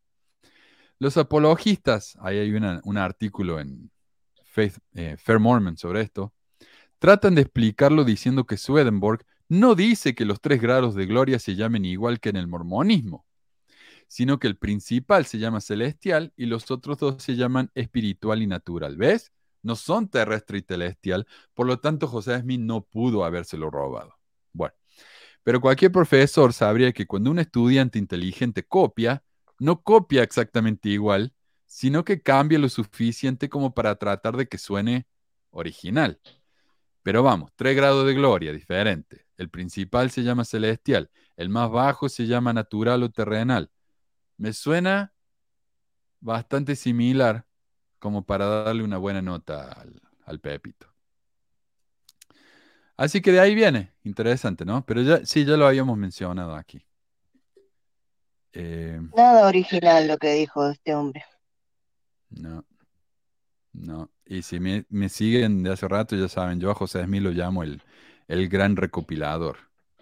Porque nada, nada de lo que dice original. Ah, otro mensaje, mira, toca yo tuyo, David.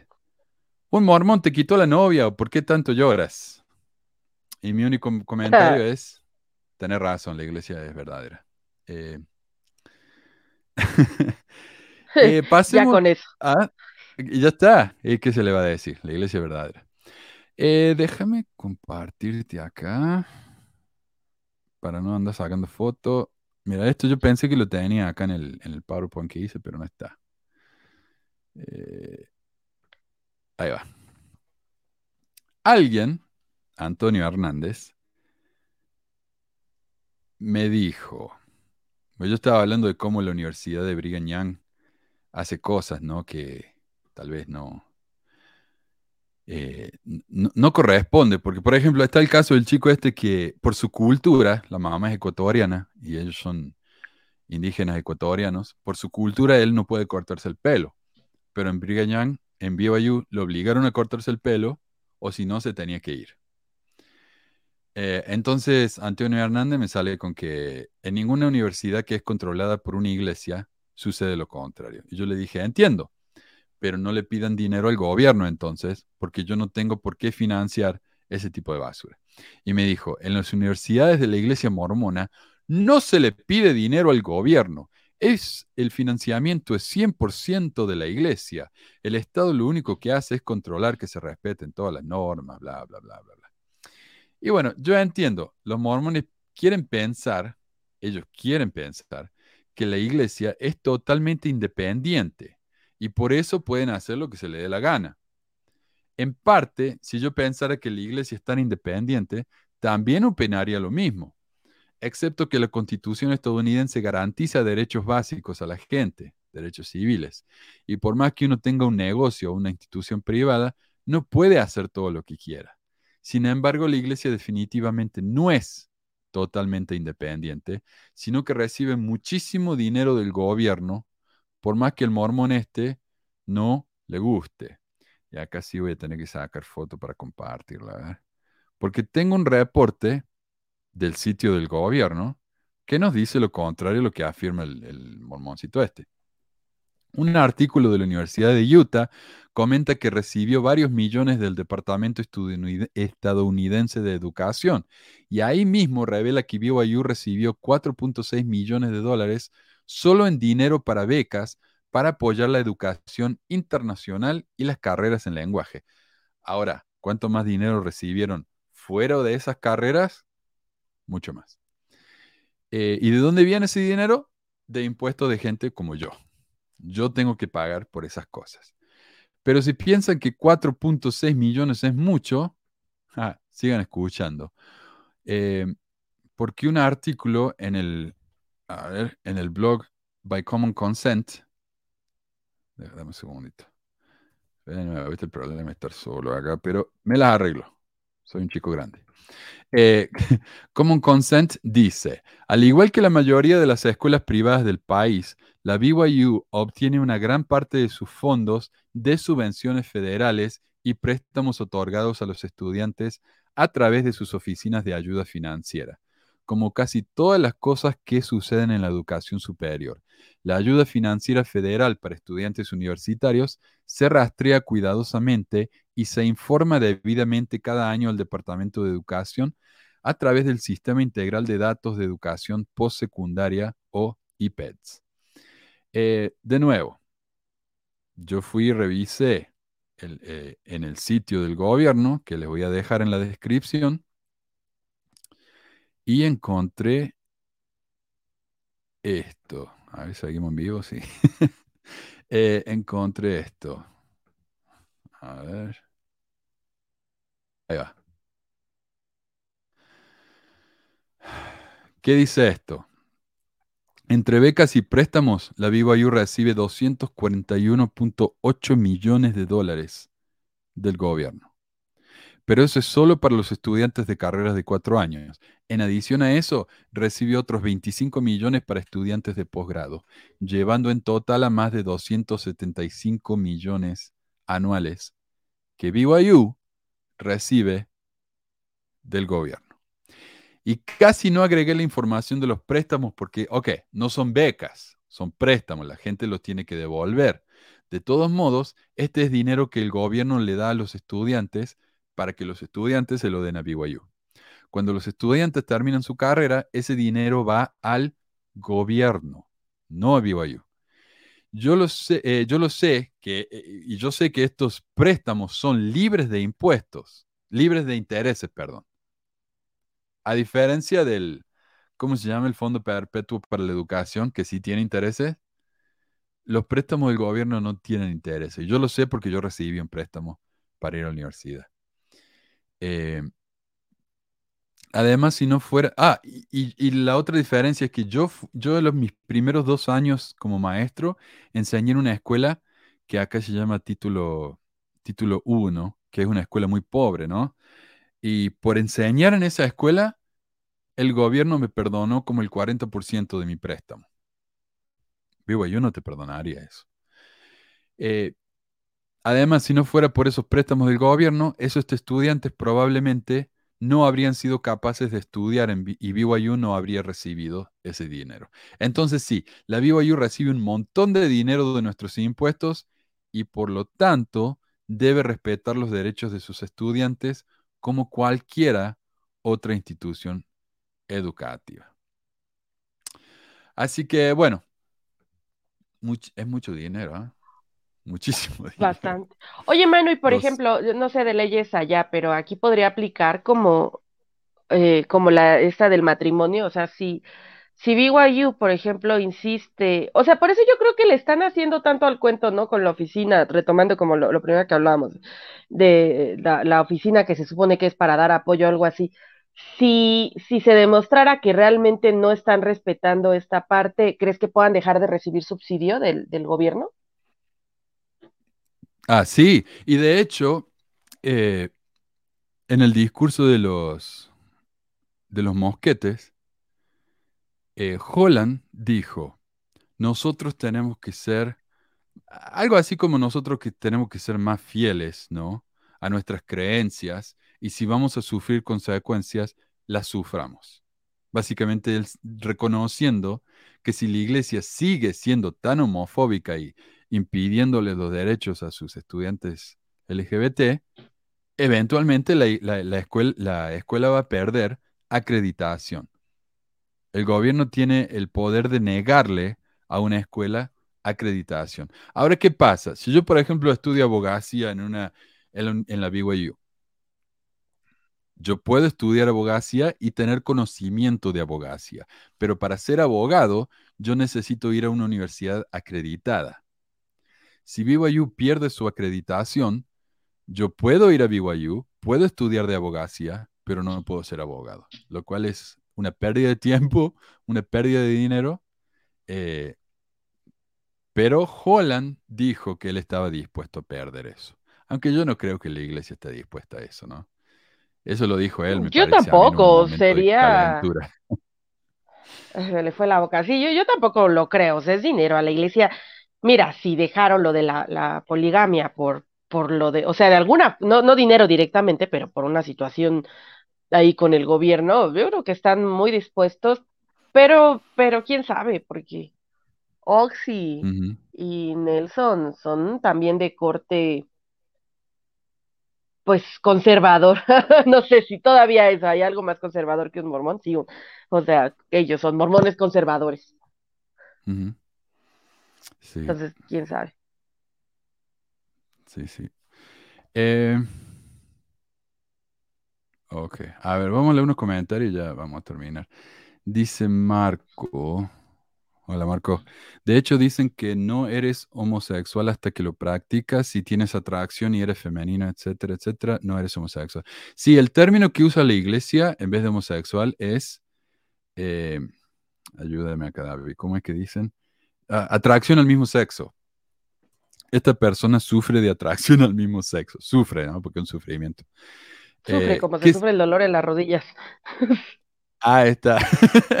¿Y qué significa eso? Que cuando uno sufre atracción al mismo sexo, no es que uno sea homosexual, simplemente está pasando tal vez por una- un periodo, una etapa de su vida, ¿no? Un poco eh, difícil, pero nada más. No es que uno sea homosexual. Eh, tiene razón. Moisés dice, yo pienso que el tema LGBT ya se le salió de las manos a la organización mormona, ahora no saben cómo manejarlo y empatarlo con su doctrina homofóbica, más por presión social que por amor al prójico. Sí, están en una situación muy difícil. Yo, yo no creo que no lo vinieron, no lo vieron venir a esto. Sí. Eh, y acá nos dice el cuatro gallos del Faisan, pero no de- podemos olvidar que si los amanerados, wow, ni los que se echan con varón heredarán el reino de Dios. Ese reino de Dios me parece a mí va a ser tremendamente aburrido, así que yo tampoco lo quiero. Si va a ser así, no me interesa. Si vas a estar tú, este, si va a haber gente como tú, pues sí, no, la verdad ni quien quiera ir, ¿eh? No me parece muy buena promoción. Sí, como el gallo este.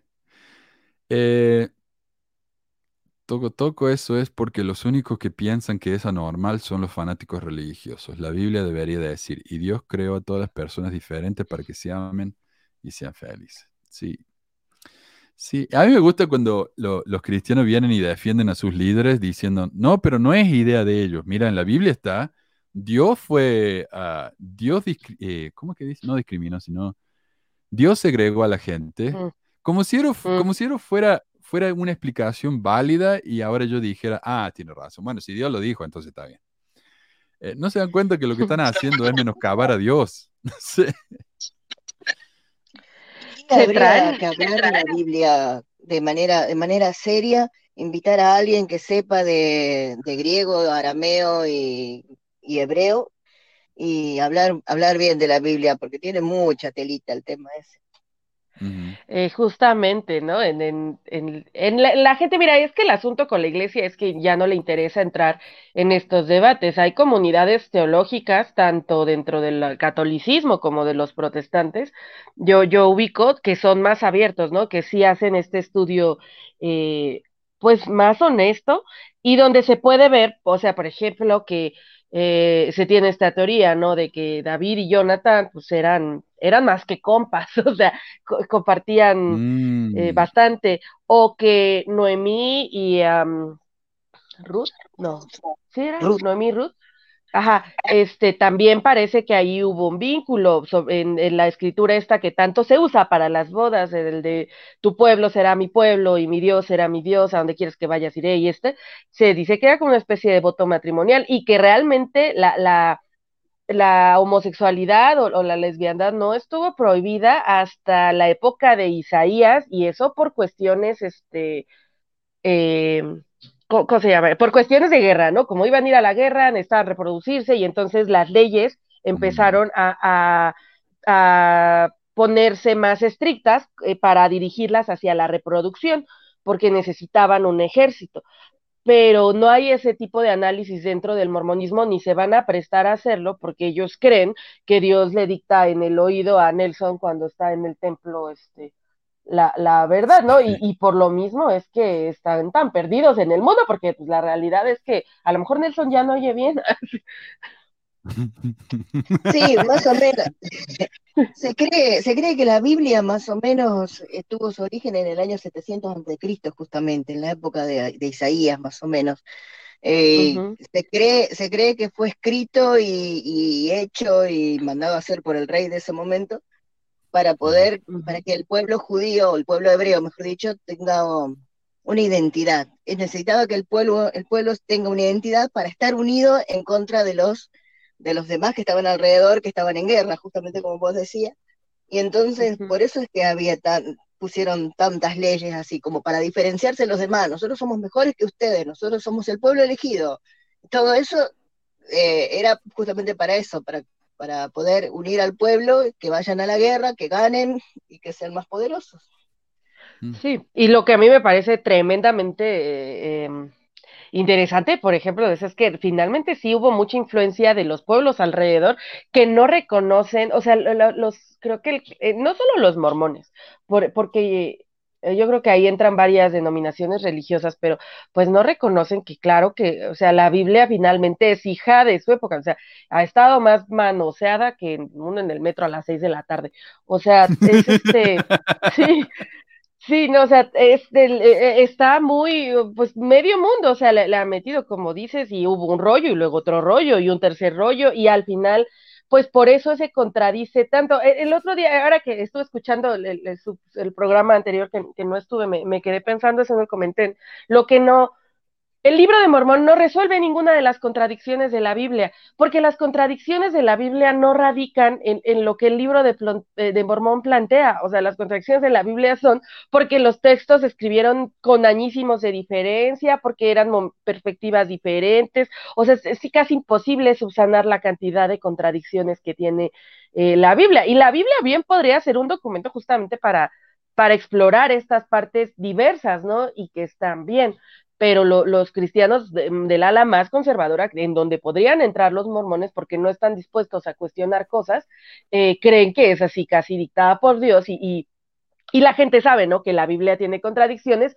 y utilizan ese mote, pero lo que en real nadie dice o lo que no, no son honestos en ese sentido es que el libro de Mormón no resuelve ninguna duda, este, ni ninguna contradicción de la Biblia. Claro, no es simplemente un problema de traducción, es un un problema de, de, los principios que se enseñan ahí. Ah, sí, correcto.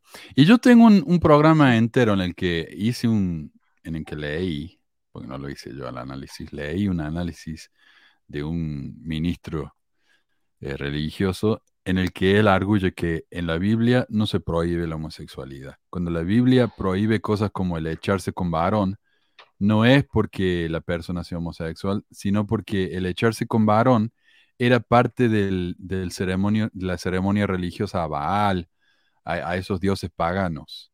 Entonces no tenía que ver con la homosexualidad, tenía que ver con el ser pagano. Eh, es una interpretación, qué sé yo. Para mí el problema con la Biblia es que uno lo puede usar como un muñeco de ventríloco y le puede hacer decir lo que quiera. Eh, dice Juan Carlos, qué curioso esa familia sin pueden ir a Disney, mientras que un miembro común no. Una gran diferencia de país. Y sí, bueno, gente muy bien. Eh, no solamente fueron a Disney, fueron por una semana. Eh, una entrada a Disney sale como ciento y pico de dólares. Para una familia entera por una semana. ¿Sabes lo que es? Es un sueldo de dos o tres meses para mí. Eh, oh, gracias. Llegué tarde, me di cuenta que es tu cumpleaños. Gracias. Eh, ¿Qué me decía acá, Ay, yo no escuché. Felicidades. Oh, gracias.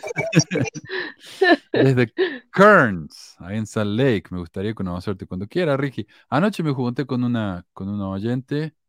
Eh, nos fuimos, nos fuimos a comer uno, unas masas ahí en Salt Lake. Así que sí, cuando quiera. Eh, Karina dice, supongo que fue sola porque el marido se quedó con el otro. Ah, ya lo, ya lo leímos eso. Eh, Martín dice, para mí que fue un accidente, la madre se desesperó, su error fue no medir la fuerza. Para mí también, no sé. Eh, yo dudo mucho que una madre o un padre, por eso, planee el asesinato de un hijo.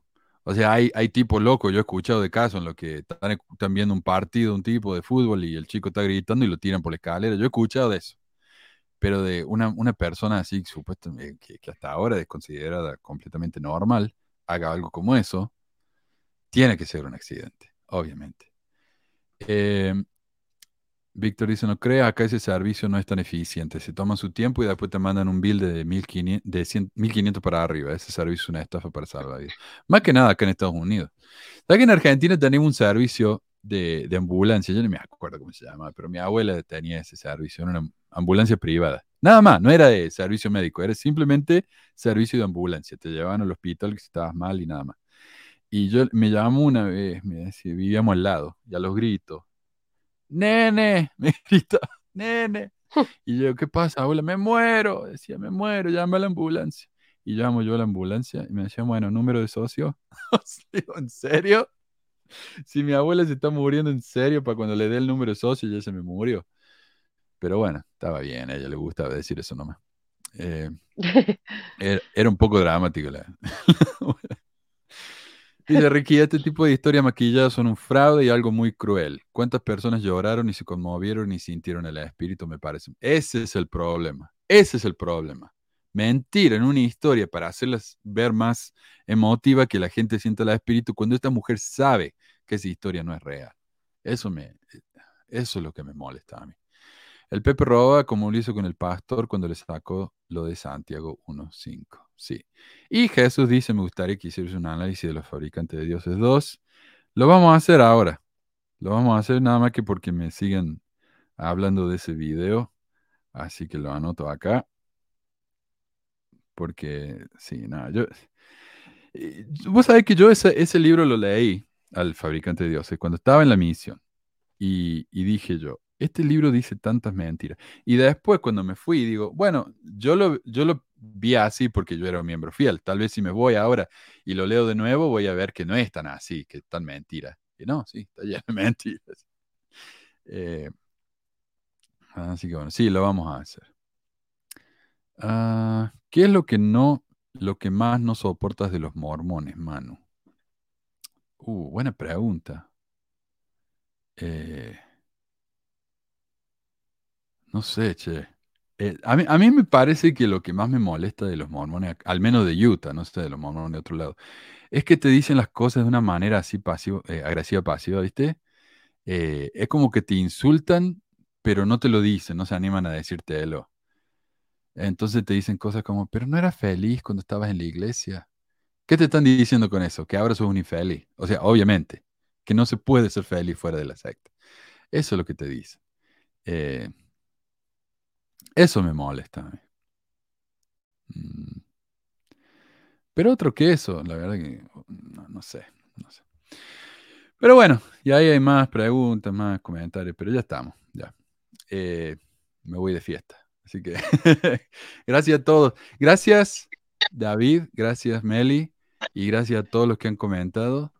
Y por supuesto, gracias a Becky por su donación. Y nos estamos viendo ¿eh? la semana que viene. Ok, chao. Buenas Eh, tardes. saludos, bye. Cuídense. Gracias. Feliz domingo para todos. ¿No era un programa ese? Allá en Argentina. Feliz domingo para todos. Y nos vemos la semana que viene. Adiós. Adiós. Y va.